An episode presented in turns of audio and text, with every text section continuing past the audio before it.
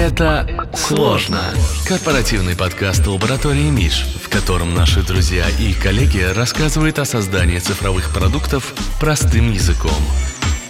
Всем привет, меня зовут э, Алексей Авдеев, и мы продолжаем записывать наш э, корпоративный подкаст под названием «Сложно». И сейчас уже седьмой по счету выпуск. Если честно, я думал, что я не смогу записать столько, но как бы все идет хорошо. Хотелось бы поговорить про продуктовый подход в дизайне, чем он отличается от красивых картинок, и вообще, что такое продуктовый подход. Все-таки мы как бы продуктовая лаборатория, у нас много дизайнеров, и я решил позвать в гости а, Богдана Гончаренко. Привет, Богдан. Привет. Да, а расскажи немножко про себя, кем ты у нас работаешь. Работаю дизайн-директором, руковожу продуктовой лабораторией. Мы делаем очень много всякого интересного. Мы делаем и дизайн мобильных приложений, сервисов и так далее, и так далее, и так далее. Тут очень много, на самом деле, аббревиатур здесь под спойлером. Вот. Помимо этого мы проводим исследования, мы смотрим на конкурентов, мы влияем на метрики, на аналитику смотрим. В общем, очень много всего. При этом подход работы достаточно разный, то есть в зависимости от э, клиента, сроков и так далее. То есть бывает, когда мы погружаемся глубоко в процессы и работаем там по тому же agile со всеми церемониями. А бывает, когда у нас есть условно там project менеджер и мы работаем по там обычному канбану.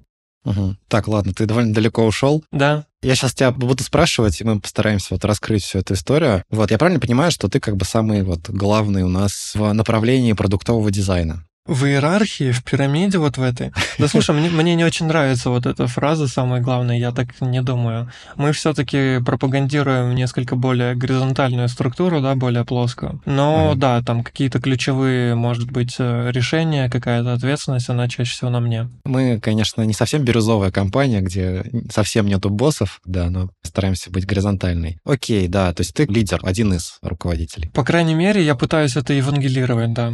Хорошо. А, и смотри, вот э, есть, значит, такое стандартное мнение про дизайнеров, да, во-первых, что они рисуют, да, какие-то макеты, какие-то делают красивые картинки, а у нас вот продуктовая лаборатория и вот продуктовый подход. Можешь ли ты вот как-то простым языком, да, рассказать, что такое вот именно продуктовый подход, причем здесь продукт и откуда вообще все это пошло?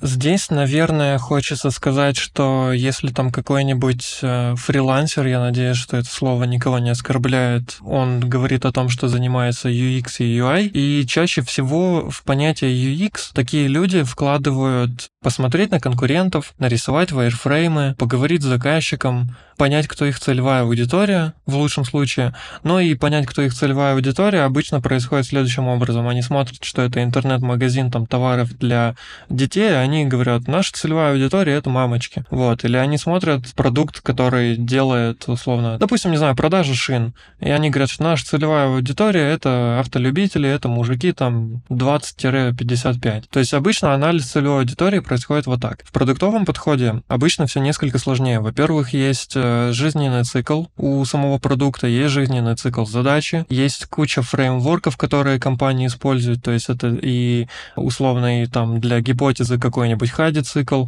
для той же задачи внутри спринта, да, у нее есть и церемонию, там у команд есть и ретро, у команд есть э, груминг, э, и стендапы, куча-куча всякого-всякого. И, соответственно, дизайнер, который работает внутри продукта или плотно работает с продуктом, у него несколько другой подход, в принципе, к задаче. То есть, если фрилансеру говорят, что нужно сделать это, он говорит, хорошо, это займет 20 часов и идет, делает, или тупо копирует конкурента, то когда продуктовый продуктовому дизайнеру говорят, что нужно сделать это, он говорит, а подождите-ка, и начинает очень глубоко копать.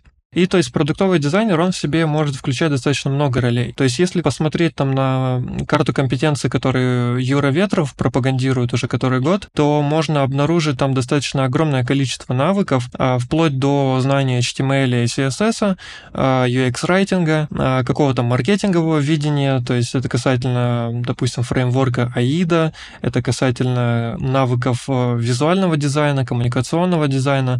Вот. Но это, конечно, в меньшей степени. В большей степени степень это, конечно же, исследование, UX-дизайн, UI-дизайн, А, ну и, конечно же, это mm-hmm. работа с бизнесом, то есть это видение, в принципе, бизнеса, стратегическое видение, работа с метриками, влияние на метрики, работа с аналитикой. И такой огромный, на самом деле, комбайн, который должен в себе включать вот продуктовый дизайнер. Чаще всего, конечно, когда работа идет над большим продуктом, здесь один человек не справится. Обычно есть какой-нибудь условно бизнес-аналитик, UX-аналитик, researcher, дизайнер, ну и даже там копирайтеров привлекаем и так далее. То есть э, кажется, что штат сотрудников на проекте раздувается, но на самом деле это требуется, потому что иначе раздуются сроки, а, соответственно, сроки это тоже важно, потому что от этого зависит э, какая-нибудь метрика, условно, там, доставка на рынок. Угу. Окей, а, я правильно понимаю, что продуктовый дизайнер — это такой более э, навороченный дизайнер, да, чем вот мы обычно привыкли представлять? Да, да. И если, допустим, посмотреть вакансии западных компаний, то можно убедиться, что в наших вакансиях еще не так уж и много понапихано. Угу. Окей. Ну, я правильно понимаю, что чтобы вырасти в продуктового дизайнера, то есть ты сначала становишься обычным дизайнером, да, и потом начинаешь изучать, наверное, все вот про что ты сказал, да, все, что есть вокруг, и потом в какой-то момент ты доходишь до вот этого сеньорного э, положения продуктового дизайнера. Или там тоже какая-то вот своя вот эта ветка, дорожная карта, Ветка в любом случае есть, но это по сути такой T-shape специалист, то есть у тебя есть определенное дерево, ты по нему карабкаешься вверх, и вот когда до первого яблока доходишь, у тебя есть выбор, в какую сторону пойти. В идеале, когда ты потихоньку начинаешь развивать вот эти ветки в обе стороны. То есть у тебя основной uh-huh. веткой может быть на самом деле что угодно. Визуальный дизайн или чисто исследование, и уже к этому ты накручиваешь там метрики, аналитику, копирайтинг, э, там, фреймворки, может быть какие-то сеньорские и лидские качества и так далее. Так что ветка всегда есть, просто каждый начинает по-разному. Угу. Окей. С чего лучше начинать? Кто-то, допустим, хочет стать продуктовым дизайнером. С чего ему лучше зайти? А тут, наверное, встречный вопрос, а зайти куда? В агентство, в продукт, стартап? Так, есть большая разница, да? Давай начнем... Э, давай про агентство, наверное, поговорим. Да, мы как бы все-таки ближе к агентству. Здесь, э, к моему сожалению, больше важна визуалка, то есть UI-часть. Угу. Окей, а если это продукт какой-то? А, скорее всего, там будут ждать э, каких-то влияний на метрики, соответственно, должен быть определенный склад ума, э, работа с цифрами, работа с метриками, знание каких-то фреймворков продуктовых, метрики успеха. То есть можно прям от продукт-менеджера какие-то штуки выдергивать и с ними пробовать. Можно также, ну, обычный там условный UX UI дизайнер может все это потянуть. То есть у тебя есть базовое понимание того, что за методы исследований люди используют э, в продукте продуктах, какие у них там процессы и так далее. Плюс у тебя неплохая визуалка. Все остальное ты можешь уже докачать внутри. Базовое понимание продуктовых процессов, я думаю, в принципе, можно в интернете почерпнуть. Угу такой вопрос. Вот я как заказчик хочу заказать, допустим, себе дизайн, и важно ли мне понимать, то есть у меня продуктовый дизайнер или какой-то там обычный дизайнер на фрилансе. В чем вот для заказчика разница между вот этими подходами даже? даже не про специалистов, а про подходы. В каком подходе мне лучше заказывать э, себе проект? Ну, я думаю, это очень во многом зависит от того, какая команда есть у заказчика и какая задача и какая цель у этой задачи. То есть, если тебе как заказчику нужно сделать какой-нибудь лендос, чтобы потом твоя команда маркетинга перформила какие-нибудь AB-тесты, то, в принципе, тебе пофиг на его подход. Если тебе нужен человек, который э, будет работать там с твоими продуктами, будет вникать в процессы, а потом тебе выдаст результат, он этот результат еще и протестирует, а после первых исследований он еще и потом повлияет повлияет положительно, какие-то правки, внесет эти правки, и потом посмотрит еще раз эти метрики, и ты поймешь, что у тебя теперь, там, не знаю, фича, страница, продукт перформит, то, ну, конечно, это уже другой э, набор навыков. Поэтому здесь э, тоненько. Ну и плюс, видишь, вопрос цены, потому uh-huh. что нанять фрилансера, который замутит ландос, это одни деньги. Нанять человека, который погрузится и сделает и будет делать долго и качественно, это уже совсем другие деньги. Угу. Окей, ладно, я примерно понял. Так, тогда такой вопрос. Вот ты много говорил про метрики. У меня, собственно, в голове тоже вот продуктовый подход, он тесно переплетен с метриками. А какие метрики э, использует продуктовый дизайнер в основном, да? То есть какие у него вот основные метрики, как он с ними работает? Э, что это вообще? Их на самом деле много. А, он может работать и с продуктовыми, и с бизнесовыми метриками, и с метриками касательно юзабилити. Для юзабилити там что-то самое базовое, это там System Usability Scale, SAS. Uh-huh. Это может быть time on task и task success, время на задачу и процент успешно выполненных задач. Касательно какой-то аналитики, на что он может смотреть, э, он может смотреть на среднее время на странице, на глубину проникновения. Сальные шуточки, пожалуйста, оставьте. Uh-huh. Он может смотреть на bounce rate, uh-huh. CTR, Click-through rate нас интересует очень часто, потому что за воронку очень часто дрючат продуктового дизайнера. Ну, такие базовые, что касательно, не знаю, быстрых тестов и там количественных каких-то данных. Это может быть NPS, Net Promoter Score, это может быть CSAT, э, удовлетворенность клиента. Ну и вот что-то вот все в таком духе на самом деле. Uh-huh. Аббревиатур там масса, конечно, но вот плюс-минус такие. Ну, они часто еще, кстати, отходят от э, North Star метрики, то есть когда у продукта продукта есть North Star метрика, определяется еще дерево метрик, и от них уже могут исходить какие-то юзабилити метрики, метрики успеха и так далее, которые заложены там в какой-нибудь KPI дизайнера, допустим.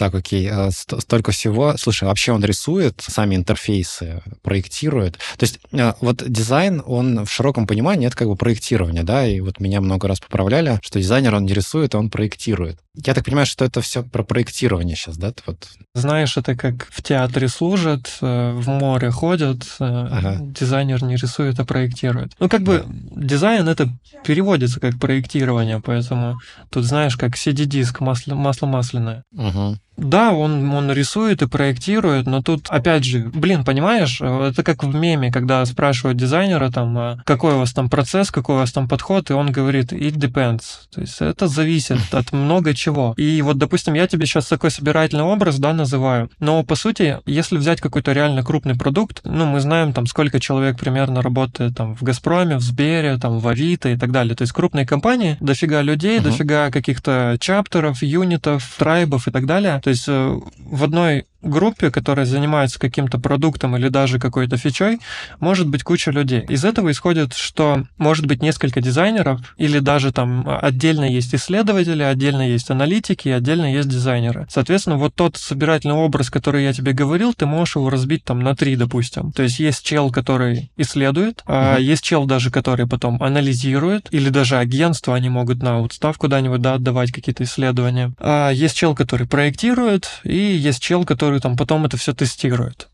Вот, ну, условно uh-huh. можно разбить даже грубо вот так. Поэтому в зависимости от размера команды, компании эта роль может делиться. Если это условный там стартап или компания, в которой там, не знаю, человек 50-100, ну, конечно, исследует и дизайнит, и тестирует, скорее всего, там внутри одного продукта один человек. Угу. Окей. Слушай, хочу немножко к метрикам вернуться. Ты назвал довольно много метрик. Правильно я понимаю, что продуктовый дизайнер, он, соответственно, эти метрики пытается оптимизировать, да, улучшить путем того, что он э, там двигает элементы какие-то, вносит что-то вот именно в дизайн? В целом, если очень грубо, то да. Но, опять же, инструментарий может быть чуть-чуть шире. Опять же, это зависит от много чего, но это может быть не только двигание пикселей, а ты можешь избавиться от чего-то. Ты можешь полностью перестроить структуру, поменять блоки местами, там, что-то перекрасить, запустить АБ-тест. Ну, много чего на самом деле, да, можно сделать. Ну и плюс, э, в зависимости от того, что за метрика. Типа, если uh-huh. это, скажем, time on task, э, там, скорость выполнения задачи. Допустим, у тебя там какую-то форму на сайте банка, там, не знаю, взять кредит. А люди ее, допустим, заполняют 5 э, минут. Вот ты можешь, как UX-дизайнер, ты можешь это оптимизировать, пойти к юристам, пойти в compliance, обсудить какие-то вещи, которые можно оптимизировать, что можно сократить, там, избавиться от кучи ненужных полей, шагов, и потом, соответственно, подготовить макеты и провести тестирование, и посмотреть, замерить, э, сколько времени теперь это все занимает. Вот. Угу.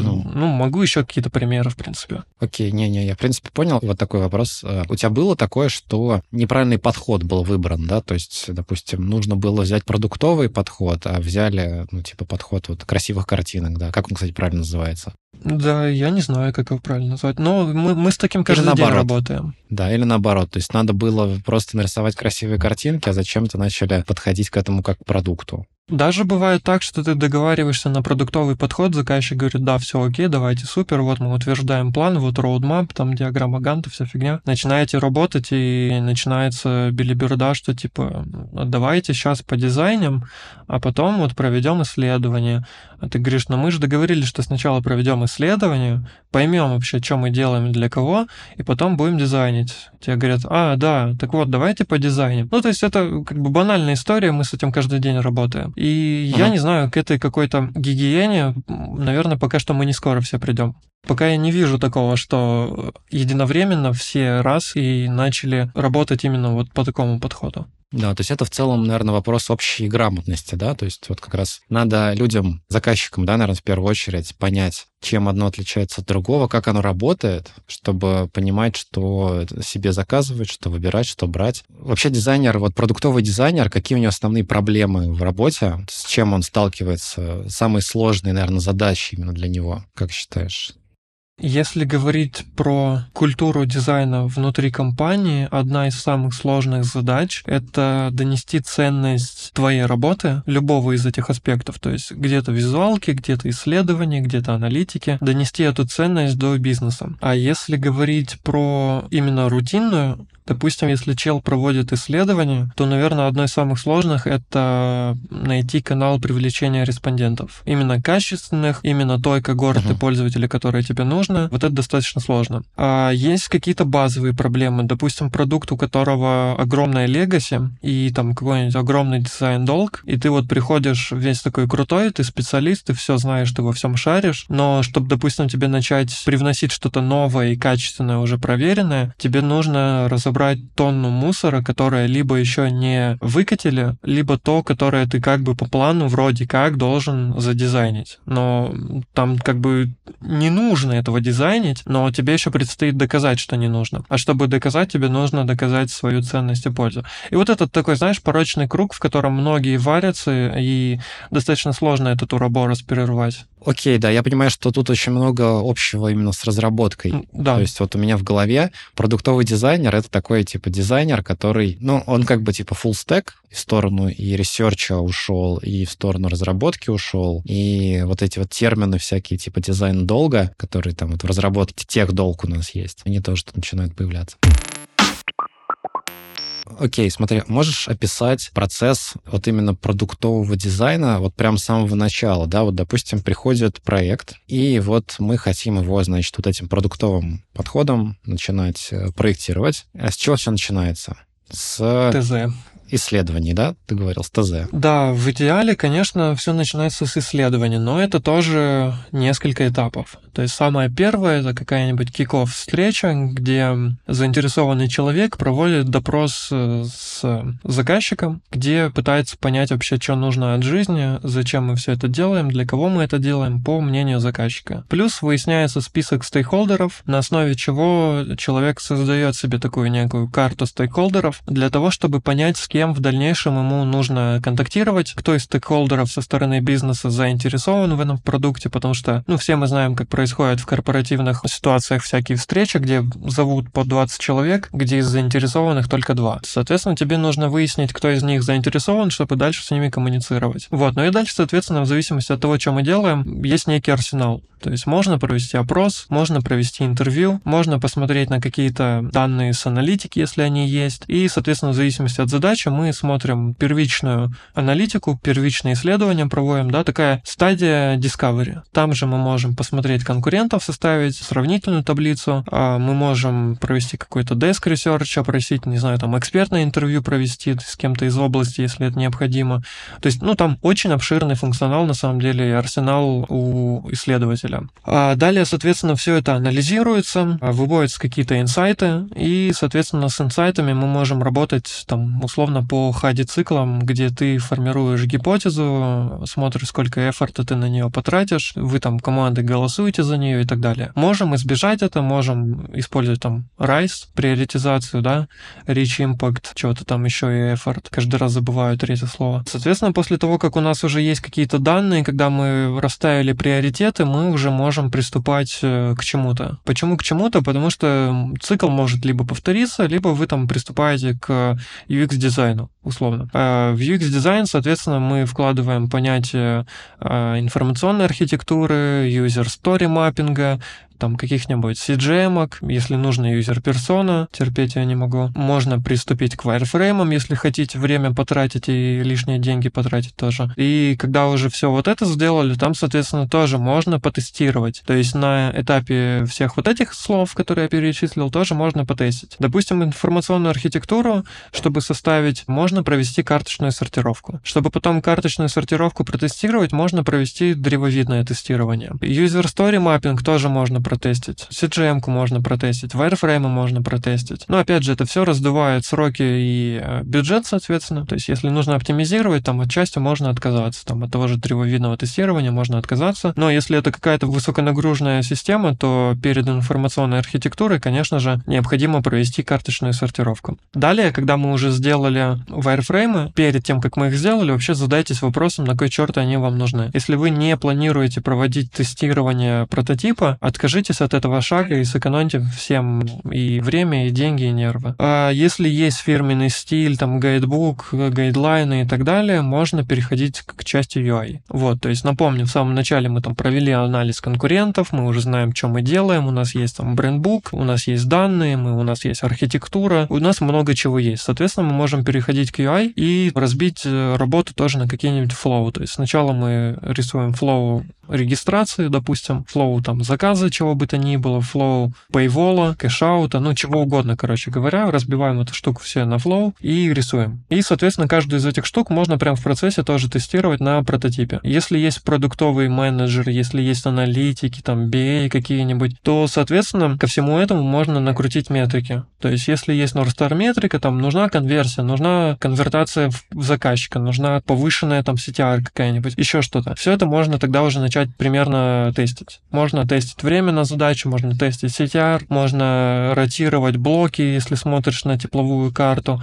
И, опять же, вариантов тестирования тоже достаточно много. То есть можно think использовать, где мы просим нашего пользователя говорить вслух то, что он видит. Можно использовать какой-нибудь hallway тестинг, где, по-русски-то, господи, мое нелюбимое, коридорное тестирование. Можно использовать guerrilla тестинг, то есть партизанское тестирование, когда мы смотрим, как люди работают с нашим там прототипом или дизайном уже на каком-то месте. Я не знаю, там, с airkeeper, как работает официант, допустим, вот что-то в таком духе. Опять же, mm-hmm. да, вариантов масса. Можно использовать eye-tracking. Что еще? А, можно использовать базовые такие маркетинговые штуки, типа 5-секундное тестирование, блюр-тест, тест первого клика, AIDу проверить. AIDA — это маркетинговый фреймворк, action, interest, desire, action. Соответственно, после всех этих тестов у вас появляются какие-то инсайты, данные, вы можете внести правки. Из того, что вы не планируете брать скоп работы, вы можете составить какой-то бэклог, который вы потом приоритизируете. И, соответственно, уже после финальных вот этих правок в дизайне вы можете провести еще одно тестирование, все окей.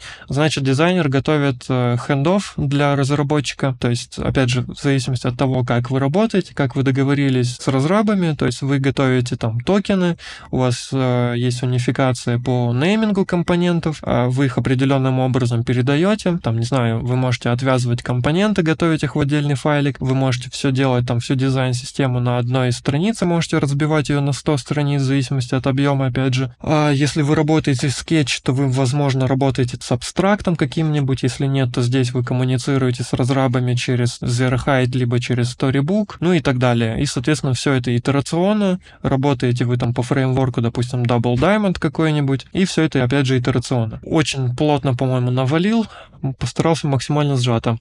Угу.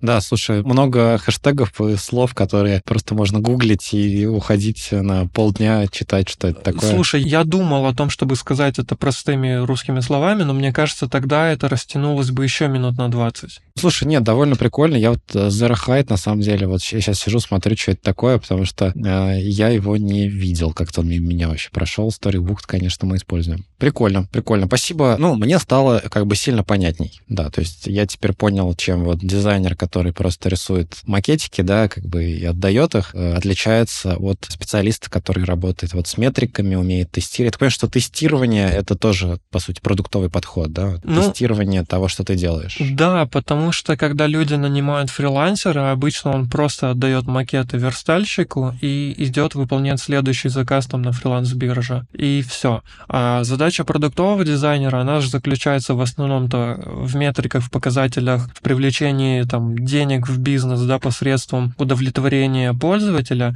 И поэтому продуктовому дизайнеру очень важно, чтобы его дизайн на все вот эти показатели работал. Угу. То есть продуктовый дизайн — это работа в долгую все-таки, да? да? Мы да. остаемся начинаем тестировать, изменять, тестировать, изменять, предлагать, изменять, тестировать, приоритизировать, все вот это вот делать. Ну да, фрилансер надо махать крыльями или сдохнешь. Э, с биржи заказы надо постоянно цеплять. Абсолютно. Окей, я понял. Богдан, спасибо. Ну, очень плотно, очень исчерпывающе. И я думаю, что там и я, и те, кто будут слушать, э, узнают много нового. Да, пожалуйста, огромное спасибо, что позвал. Было интересно протараторить все это. Надеюсь, меня не зашеймят за англицизм или за лишнее. Да, я думаю, что если прогнать э, вот то, что ты говоришь через распознавание речи, скормить копирайтеру или сейчас можно искусственному интеллекту, да, то можно статью или несколько статей куда-нибудь э, выложить, потому что контент такой. Если налить воды, то, я думаю, даже на книгу хватит. Да, да, и картинок таких, знаешь, больших, чтобы еще побольше объема. Глянцевый журнал такой, да-да-да,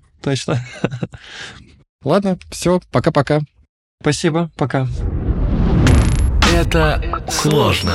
Корпоративный подкаст лаборатории Миш, в котором наши друзья и коллеги рассказывают о создании цифровых продуктов простым языком.